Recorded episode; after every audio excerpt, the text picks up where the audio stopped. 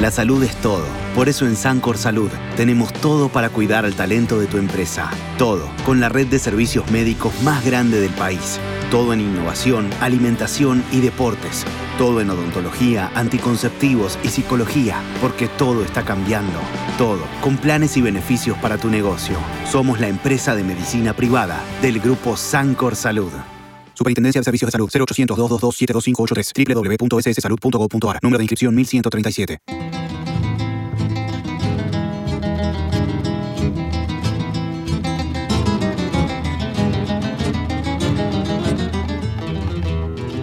Ya sé que me has olvidado, ya sé que te fuiste lejos, ya sé que con mis consejos no te voy a enderezar, sé que no hay más destino que abrir todas las tranqueras y galopar campo afuera para poder olvidar. Ya ves, me han dejado triste tus ojos engañadores ya ves coseché dolores al arar tu soledad. No sé si al verme tan lejos tendrás arrepentimientos, no sé, pero lo presiento que al fin me vas a llorar.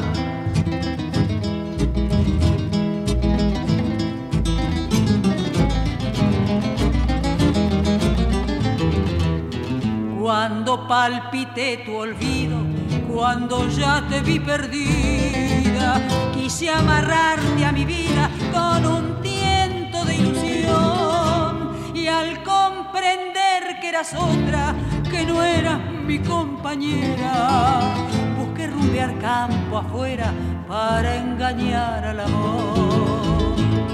Ya ves, me han dejado triste tus ojos engañadores, ya ves, coseché dolores al arar tu soledad. No sé si al verme tan lejos tendrás arrepentimientos, no sé, pero lo presiento que al fin me vas a llorar. Empresa y familia, modelo para armar, un espacio para el éxito empresario y la felicidad familiar. Bien, Leonardo, y de la juventud de la primera parte pasamos a la experiencia muy importante en la segunda, y por eso el tema que acabamos de escuchar, eh, que se llama Campo Afuera, de una chica joven eh, que acaba de empezar, no, mentira, la Gardel con polleras Nelly Omar, famosa, célebre Nelly Omar. Eh, mi, mi mamá y mi difunto papi, si se la escucharan, se pondrían de pie porque la- la adoraban. Este, pero ¿por qué campo afuera? Me preguntarás vos. Eh, Tiene bueno, que ver, claro, con el tema del que vamos a hablar ahora. con ¿no el tema del cierto? que vamos a hablar, que es un tema que hemos tocado muy pocas veces. Yo te diría que me parece que es la primera vez que lo tocamos directamente, abiertamente en, en Empresa y Familia. Y que es el tema de las exportaciones. En realidad lo vimos desde otra perspectiva, porque cuando estuvo Fernando Todd, el consultor mexicano, Ah, sí. hablaba del trabajo de él en relación a las pymes familiares a las que prepara para exportar y explicaba cómo México es un mercado interesante también para llegar a Estados Unidos. Como puente para Estados Unidos, es verdad, sí, sí, es cierto. Esa ese fue una experiencia eh, bien interesante la que contó Fernando. Pero bueno, ahora tenemos con nosotros expertos argentinos, con mucha experiencia acá justamente, eh, y son ellos David Bertani y Adolfo Ablático. Eh, de sus apellidos surge el nombre de su consultora, A más B. ¿Están en línea eh, Adolfo y David? Y buenos días, ¿cómo están? Aquí estamos. Buenos días. Buenos días. Buen ¿cómo día. están? Bien, muchas gracias por, eh, por aceptar la entrevista.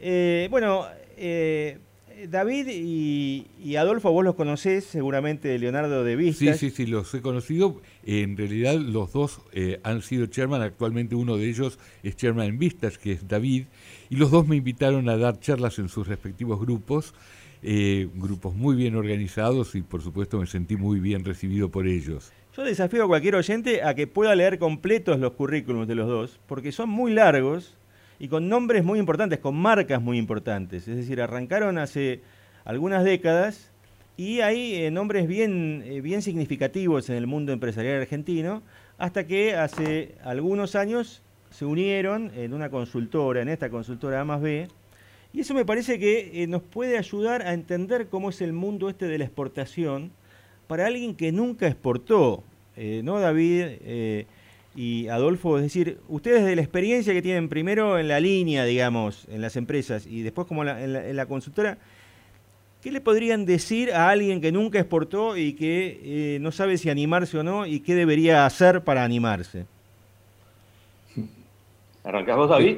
Bueno, bueno, no, yo creo que eh, en las pymes, eh, que es el, mercado que estamos hablando, hay tres cosas que son importantes en el tema de la exportación. Yo creo que mirar afuera, como decía, campo afuera, este, es, muy importante porque baja la dependencia de un solo mercado como tiene la mayoría, la mayoría me refiero al 99%, únicamente el 1,2% de las pymes o microproyectos que hay en la Argentina exporta. El 1,2%.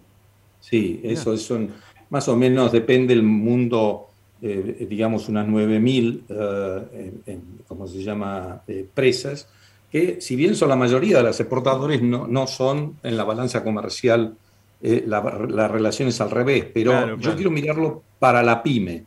Para la pyme es bajar la dependencia de un solo mercado argentino, es también aumentar el volumen, tener oportunidad de crecimiento y, obviamente, aunque uno lo haga marginalmente, eso es una, si uno está obviamente en zona de ganancia, es un aumento de, de ganancia y si está en zona de pérdida es una, una, disminución de esa pérdida. Y por último, no es lo mismo vender una empresa que está internacionalizada, o sea, que está en más de un país, que vender una empresa el día de mañana que está en varios países. Por esas tres razones creo que es muy importante exportar. Em, puedo, ya que me diste el pie, David, este, eh, puedo agregar, incluso este, vamos a hacer un esfuerzo de, dar este, eh, puntos de vista prácticos, ¿no? que se puedan utilizar. Yo siempre digo, este, eh, cuando tenemos clientes pymes que nos, nos vienen a ver, la primera cosa que le digo, señores, ustedes están por acometer un proyecto, tomen esto como un proyecto. Un proyecto significa una mirada de mediano y largo plazo. Exportar no significa que me van a cambiar el cuadro de resultado porque hoy estoy, vendiendo poco en el mercado interno y tengo que salir a poner una proporción de mi producción porque no tengo dónde colocarla. Está claro. Exportar significa tener un proyecto. Y el proyecto significa decir que voy a invertir hoy para lograr los beneficios, recuperar los beneficios en algún tiempo. Claro. No es, una, oportunidad, no es, no es un negocio de buscas, digamos. Exactamente, exactamente. Entonces, primero, conocer que esto es un tema, digamos, es una, merece una visión de mediano largo plazo. Es como que yo voy a invertir y voy a recoger beneficios después. Primera definición. Segunda, este, esto aparte de tener un producto que sea competitivo y que más o menos esté ya, sepamos que, puede funcionar. Segundo, entender el mercado donde voy a ir. Esto implica este, un proceso de aprendizaje que no es rápido, ¿no? Implica sentarme arriba de un avión e ir a ver el mercado, aprovechar, este, yo siempre digo, ¿no? Los, los, agregados comerciales argentinos son una muy buena forma de, entender, de saber cómo empezar a aprender un mercado, ¿eh? entender un mercado. Este, podemos hacer anécdotas, pero, pero, pero yo me acuerdo que nosotros introdujimos los, los cítricos argentinos en, Rusia, estoy hablando del año 94, 95. Puede ser, puede ser según me, el espionaje que hice en LinkedIn, en Pindapoy, que estabas.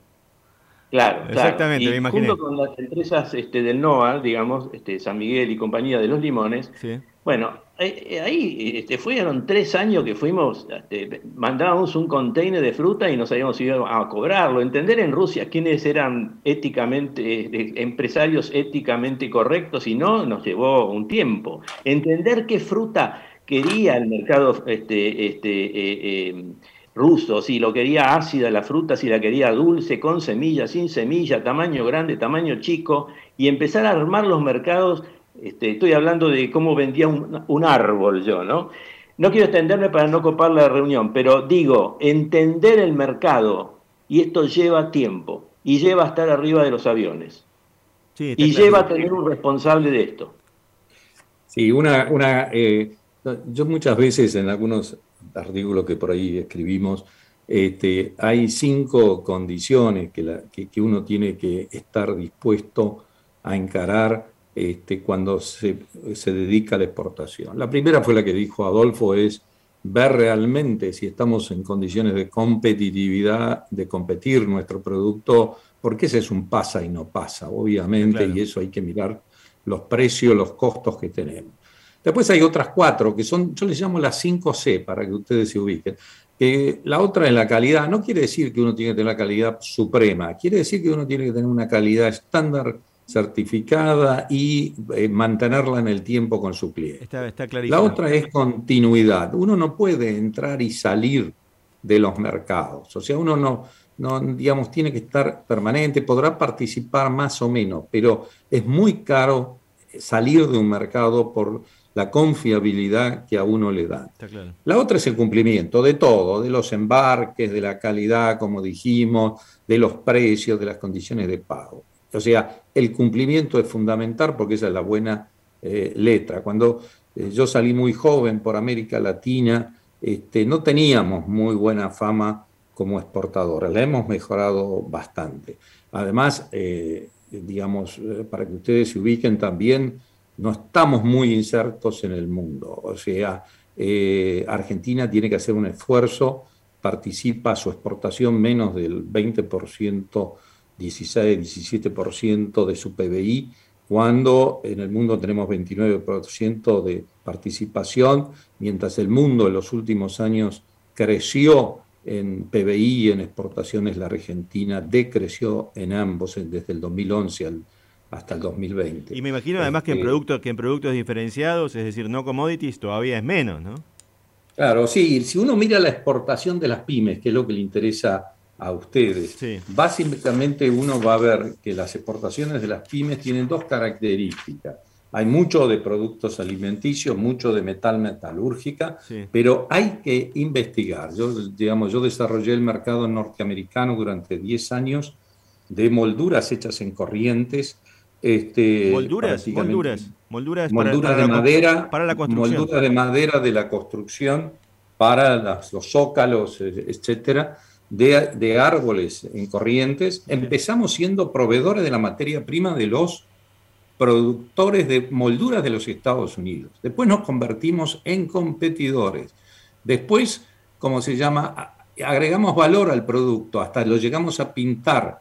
Y después, por suerte, antes de la gran crisis inmobiliaria de los Estados Unidos que vino desde el 2006 para acá, este, eh, ustedes piensen que yo tenía un mercado por ahí de eh, promedio de Estados Unidos de un millón y medio de viviendas de licencias y ingresos de permisos de, construcción, de un millón y medio de unidades y eh, en el año y bajamos a 480 mil. Mm. Eh, entonces, menos mal que antes se nos había ocurrido diversificar el mercado yendo a Europa con tableros y yendo a, ir a Medio Oriente con puertas que en su interior tenían los tableros nuestros. Entonces, por, y después terminamos vendiendo pellets domiciliario a la comunidad europea con el acerrín, en vez, o sea, buscando la integración total del árbol y el mayor valor agregado. Pero gracias a esa diversificación y a esa palabra cumplimiento, es uno que gana el prestigio afuera. Entonces, eh, y una cosa con las empresas familiares que quisiera decir, cuando nosotros éramos jóvenes, hace tiempo de eso, este, yo diría hace unos 50, 60 años atrás. Pero todavía se acuerdan, eso es lo importante. Exacto, sí, eso en parte, vamos a ver. Este, eh, ¿Cómo se llama? El, primer fundador por ahí de una pyme, el padre o el abuelo, el abuelo, mejor dicho. Sí, la primera generación. Este, era la primera generación tuvo una idea para el mercado interno argentino, que además tenía una alta protección. A través de los años, esa protección se volvió mucho más reducida. Y más que tener importante tenerle el producto, era tener el cliente. Y ya la segunda o tercera generación, que en general eh, esos padres o esos hijos, perdón, si bien digo esos padres, no los abuelos, los padres y los hijos, tuvieron una preparación seguramente profesional mayor la, la que tuvo el abuelo en general. Esos tipos vieron ya la alternativa de la internacionalización. Entonces, este, eh, es diferente, eh, digamos, hay, a ojo, yo tuve, manejé empresas que nacieron 100% exportadoras, este, únicamente para la exportación, pero son excepciones, ¿no? No, no, no es común. Sí, está clarísimo. Eh, en, aras, de seguir este, dando consejos prácticos, ¿no? Dijimos que esto era un proyecto y es un proyecto de mediano a largo plazo este, donde los resultados vendrán no en el primero ni en el segundo año. Este, y también quisiera agregar el tema de seleccionar el mercado de ingreso, ¿no? El primer mercado. Fundamental, fundamental. Claro, uno tiene la tentación y yo quiero exportar a cuatro o cinco países. Claro, yo voy a China, voy a abastecer de tornillos a China, digamos. Es el delirio de cualquier, claro. Pero lo quiero anidar con el, con el concepto de, de proceso de aprendizaje. Entiendo. Equivocarse internacionalmente cuesta mucho. Mm. El, prestigio cuesta mucho tiempo este, cosecharlo y armarlo y lo pierde uno en una sola macana que se manda, para llamarlo rápido. Entonces el tema es, empecemos inteligentemente dónde nos insertamos y aprendemos a exportar. Latinoamérica tiene oportunidades, por ejemplo, son mercados menos exigentes. No es lo mismo exportar, con todo respeto a Colombia, que exportar a Alemania. ¿eh? Las condiciones, la exigencia y, la, y, las fallas se pagan mucho más caros en Alemania. Entonces, elegir inteligentemente y enfocarse, aprender, ver en qué no... Porque acá hay un tema, nosotros a veces nos centramos cuando exportamos en el producto. Y acá hay que armar todo el sistema de valor, donde la logística es importante donde este, cada, cada, cada, este, cada eh, acción que hay que tomar para que el producto le lleve en tiempo y forma, como decía este, David, con las famosas C bien cumplidas al final, requiere armar toda una cadena de valor, un sistema de valor que tiene que funcionar aceitadamente y no lo comandamos nosotros, no está en Argentina esto. Sí, sí, está clarísimo. está clarísimo y y cada cosa que decís, eh, yo creo que aporta muchísima información y muchísimo valor a quien lo está escuchando. y déjame que te dé una, palabra adicional y después corto si quieren, pero la palabra es alianzas estratégicas. La palabra es abrirse, porque esto también nos pasa con David, podrá dar muchos ejemplos, digamos, este, el tema de que todo queremos manejar nosotros, para, para las pymes hay una concentración de decisiones y de ejecución que requiere, eh, requiere apertura para decir, bueno, yo aquí tengo que tener socios, tengo que elegirlos, saber elegirlos, pero la, palabra es alianzas estratégicas. ¿eh? O sea, alianzas estratégicas con los señores que van a estar en los mercados destino. Y esto es importante, ¿viste? Nosotros, cuando David decía las, las C, yo le digo una, el contexto. El contexto argentino es un contexto contrario a las exportaciones, esto es la historia, No, no, es responsabilidad de ningún gobierno. En Argentina entra y sale de las exportaciones porque cambian las condiciones macroeconómicas. Así que nosotros ya, un exportador, un pyme, tiene que luchar contra la macroeconomía, contra la carga impositiva, contra los costos de logística domésticos. En fin, esto es para que, de vuelta, este, eh, analicemos bien cómo armamos nuestro sistema de valor, elijamos el mercado donde vamos, si vamos a cometer errores, nos cueste menos y podamos aprender y de vuelta a las alianzas estratégicas. Les hago una pregunta. Ah, una pregunta. Perdón, perdón, no, no, no. una pregunta desde la, desde la mirada de una pyme familiar, digamos, donde hay esta figura del. Em, ya no del fundador, porque probablemente a esta altura ya sea el hijo o el nieto que esté dirigiéndola, pero donde las decisiones siguen siendo bastante centralizadas, a pesar de los intentos de descentralización, de, organización por áreas, de asignación de responsabilidades, de incorporación de profesionales.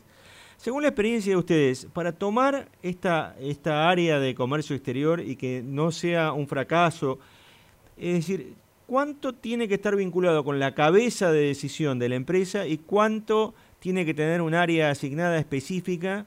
Que tenga reporte a esa cabeza, pero que a su vez se mueva con autonomía y con cierto margen de maniobra y de paciencia en cuanto a los resultados, ¿no? Está claro. Eh, hay, mira, hay tres áreas, digamos, funcionales mm. donde, que, están en, que tocan la exportación. Una es la venta, la otra es la cobranza, la otra es, eh, eh, digamos, la logística eh, y la administración. ¿Qué, qué, llamo administración? A la documentación de exportación. Entonces, eh, a ver, para encarar esto, estas cuatro ah, funciones tienen que estar cubiertas. Puede ser que por ahí el, hijo del dueño, o que, es el, el, gerente general, o digamos la persona que esté a cargo de la compañía, podría llegar a manejar la parte comercial, pero a lo mejor tiene necesidad de soporte y la necesita de, de la parte de administración y finanzas de su compañía o del encargado de, esto en la cobranza. Igual que en la parte de administración, todo el tema de documentación. Esto obviamente uno puede tener, tener, tiene la necesidad de tener el soporte externo de un despachante. Y el otro punto importante, además de la venta, de cobranza este, eh, y la administración de la documentación, es el tema de eh, eh, fundamentalmente como eh, tarea eh, adicional, esta, digamos, vuelvo a repetir, eh, las ventas, las cobranzas, la logística y la documentación. Puede tener un despachante afuera, pero a lo mejor uno llega, esto es importante, el know-how internacional. Muchas pymes, o la mayoría, perdón, la mayoría de las pymes no tienen expertise internacional dentro de la organización. Entonces, o, se capacita el, el, miembro de la familia o alguien va a tener que tomarla. Inclusive hay experiencias en la Argentina de los consorcios de exportación, cuando varias pymes de un sector se agrupan porque no pueden pagar un gerente de exportaciones y, entonces hacen un pool, digamos, eh, en ese sentido. Eh, yo quiero volver a un punto que es importante de las características de la pyme, eh, que es también, en general, las pymes comercializan mucho en América Latina. Incluso la distancia que hay promedio, estudios hechos por la Cámara de Exportadores, de la distancia que tienen de exportación las PYMEX, o sea, eh, las, pequeñas exportadoras. Sí, las pymex con X, al, final, exacto, sí. ¿Cómo? las pymes con X al final, las pymex. Sí, exactamente. Eh, eh, son de 6.000 kilómetros de distancia de, Argentina, mientras que las grandes tienen una distancia mayor. En general son de 10.000 las grandes. este, y lo otro es, eh, obviamente, como dije, en alimentos y metal metalúrgica las pymes están bastante concentradas, como también el destino de los países. O sea, cuando uno toma la exportación argentina general, uno se va a dar cuenta que el 70% de nuestra exportación está en todo lo que son las Américas, o sea, lo que es el Mercosur, lo que es ALADI, lo que es SICA en Centroamérica y lo que es el NAFTA. O sea, este, hay una primera intención de salir a los vecinos, ¿no es cierto? O sea, porque es más sencillo, obviamente. La Argentina tiene entre sus dificultades, que si puede quieren hablamos, tiene una que es el costo de la ubicación, o sea, el, costo del transporte. Por ahí un transporte a mí me pasaba de Corrientes a, a Buenos Aires me salía más que el que ir a Estados Unidos. Este, y lo que dijo Adolfo de la confianza es muy importante. Yo lo viví en el mercado norteamericano, que lo desarrollé durante 10 años, este, cinco de gran crecimiento, el boom inmobiliario, y cinco de la peor recesión. ¿Cómo? Una, una cosa básica fue la palabra empeñada. Nosotros habíamos hecho acuerdo de palabra con cinco distribuidores importantísimos de moldura. Y cuando vino la, caída, a esos nosotros que en el crecimiento que le asegurábamos producto y discutíamos el precio, fíjense, todos los días y no estaba escrito. Pero cuando vino la caída del mercado estrepitoso del inmobiliario de los Estados Unidos, esos distribuidores fueron la columna vertebral de poder mantener la planta en marcha mientras los chilenos cerraron 34 aserraderos y fábricas importantísimas de Brasil cayeron porque a veces el entrar y salir, ese que hablábamos, que hay que tener continuidad, es clave. Sí, sí, absolutamente. Es, este, es cuidar un eslabón que en general se lo menosprecia, porque el distribuidor, bueno, puede elegir, puede elegir a otro, etcétera, pero cuando lo supiste cuidar, en la, época de las vacas malas, te salva. Sí. Ahora hay otra cosa más también importante. ¿Por dónde se empieza? Era una pregunta que ustedes hicieron por ahí. Primero, eh, mirar esta organización. Pero como dijo Adolfo también, tenemos que conocer el mercado. Hoy, por suerte para las pymes, por suerte de lo que era antes, que donde uno tenía que hacer un gran esfuerzo físico de viajes, etcétera, que se sigue, hay necesidad de seguir haciéndolo. Hoy nosotros dotamos de un arma tecnológica que nos permite acceder por la web a información mundial que, digamos, reemplaza mucho esa diferencia brutal que había entre una gran empresa que podía pagar a un research de mercado en el exterior y una pyme que evidentemente no lo puede hacer. Entonces, hoy esa fuente tecnológica es importante, pero es el primer paso. Nosotros con Adolfo en AMASB primero tenemos que estudiar el, el mercado y después hacemos un plan de exportaciones para ingresar al mercado. Este, y después podemos hacer seguimiento, pero lo importante primero, y en eso hoy hay también en la comercialización hay un gran aporte. Antes la comercialización era mucho más brick, mucho más física. Hoy, gracias a los canales eh, tecnológicos, uno puede intentar una comercialización por la web. Está clarísimo. Había un, un, tema que quedó picando por ahí, lo puedo, lo puedo, lo puedo retomar, que es eh, la decisión interna dentro de la organización de apostar a la exportación, ¿no? Cuando hablaban del, dueño, en una pyme sobre todo, es claro que la decisión tiene que venir desde arriba hacia abajo, ¿no? Muchas veces, y esto nos ha pasado también, este, los encargados de, los, digamos, los ejecutivos de la empresa este, plantean la idea de exportadora, y si esto no es este, tomado por la dirección, por, la, por, la, el propietario de la empresa, este, ahí este, siempre partimos con mucha debilidad. Esto es fundamental que el dueño, propietario, baje la señal, este es un proyecto, número uno. Número dos, que haya un responsable primario del proyecto exportador. José Exportador, José Exportación lo llamamos nosotros con David cuando analizamos las organizaciones y nos dicen cómo armamos esto. Tiene que estar José Exportación, que es el señor que al fin del año, cuando lo califiquen, lo van a calificar por su gestión exitosa o no exitosa. Está clarísimo. Esto es la base de la base, porque todo en, una, en una pyme generalmente es difícil, porque siempre, claro, hay que invertir en un sueldo Y, o en varios, de uno, dos, tres posiciones, según las que se requieran en función del proyecto. Este, y siempre resulta difícil. Por supuesto, está, clarísimo la, decisión política de darle este, el espacio y además la continuidad. Como para ir cerrando, eh, me interesaría una reflexión o una estimación de eh, cuánto, pregunta espantosa, digamos, ustedes están todo derecho a, horrorizarse por esta pregunta, pero cuánto estima una pyme eh, invertir para que este proyecto de, de exportación llegue a un puerto relativamente esperable, digamos, y positivo? Eh, yo no sé, a ver, es una pregunta muy difícil. sí, claro, por eso, por eso avisé.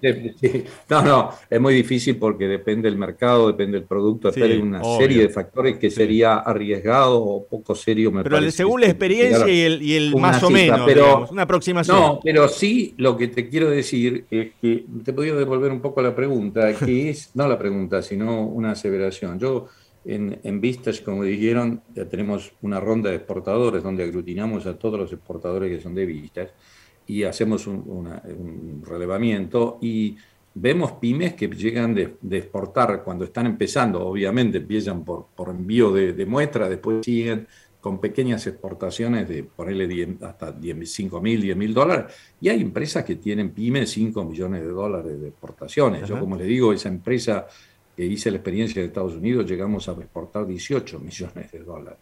Este, pero, pero tenemos en ejemplos en el mundo cercano de, empresas que van. Entonces, lo que te contesté, no te contesté la pregunta de la inversión, pero, eh, ¿cómo se llama? Te contesté, digamos, el aporte que le pueden hacer, que puede ser muy significativo a nivel de empresa. Cuando lo miramos a nivel país, por ahí, uno las cifras de las pymes no pesan tanto, pesan los grandes exportadores actualmente, pero el campo que hay para la pyme como empresa Entiendo, es brutal. Entiendo a dónde vas. Es decir, es más importante tu respuesta que mi pregunta, porque en definitiva una empresa va aprendiendo del proceso de exportación, va detectando eh, qué hay del otro lado, empieza a potenciar sus capacidades y uno en, el fondo no sabe hasta dónde puede llegar, depende de, alguna manera de los cambios internos y de las y de cómo pueda eh, potenciarlos, ¿no? Eh, Exactamente, yo creo que el punto principal para mí más crítico por los números que te, di al principio es que tiene que estar en la agenda de la pyme, en la agenda del, del dueño de la pyme, la tema de analizar el tema de la exportación y la internacionalización. No está no lo está.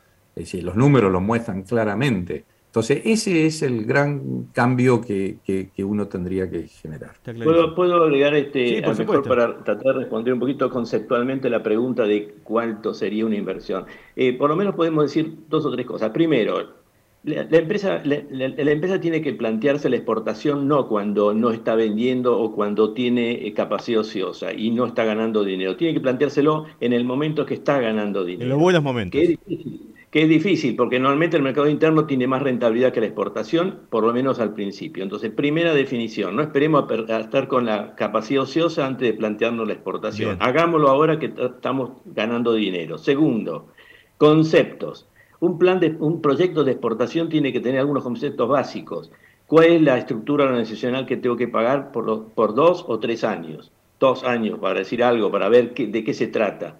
Eh, ¿Cuánto producto voy a poner este, a disposición de un proyecto exportador. ¿Cuánto? ¿Cuánto vale? Suponiendo que casi no lo cobro, digamos, que cobro una porción muy baja de su precio. ¿eh? Eh, ¿cuál es? es un hay un presupuesto de viajes y de presencia en eventos internacionales, ferias, exposiciones, contacto con los agregados comerciales. Estos son los ítems que integran un presupuesto de un proyecto exportador. Perfectísimo, perfectísimo. La verdad es una lección, es una clase, es una clase. Sí, sí, sí. Muchísimas gracias, eh, eh, Adolfo y David. Y eh, si por favor nos pueden dar algún dato de contacto para quienes estén interesados en profundizar.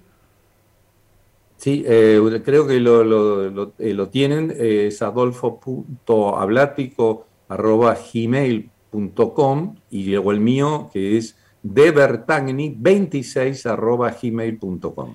Y también pueden encontrar A más B, eh, según lo que veo en LinkedIn, A más B International Trading and Consulting en LinkedIn o en...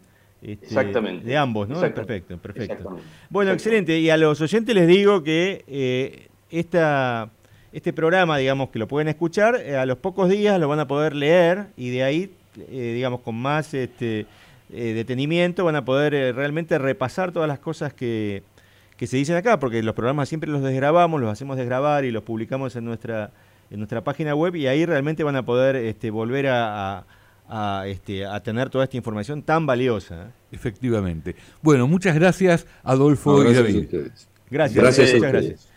Estuvimos conversando con David Bertani y Adolfo Ablático, los titulares de eh, A más B, International Trading y Consulting, especialistas en comercio exterior. Bueno. La verdad, pipones, pipones, se diría en el barrio. Realmente, creo que fue una verdadera lección sobre comercio exterior y cómo encarar el comercio exterior. Así que espero que nuestros oyentes lo disfruten y como decías recién, si quieren volver a escucharlo pueden hacerlo en www.empresayfamiliaradio.com Pueden mandarnos un mail a producción pueden mandarnos un WhatsApp al más 54911 6666 7519, pueden vernos en Facebook, en Instagram o por nuestros nombres Carlos Liaskovich o Leonardo Glikin en Spotify. Así es. Y también no se olviden, los días jueves a las 3 de la tarde está la columna de Leonardo Glikin también aquí en Radio Perfil, donde desarrolla eh, más concentradamente eh, los temas de empresa y familia. Bien, entonces nos estamos viendo el próximo mar, el, próximo sábado, perdón. El próximo sábado a la mañana de 9 a 10 de la mañana. Gracias. Es lo mismo. Esto fue Empresa y Familia, modelo para armar. Un espacio para el éxito empresario y la felicidad familiar.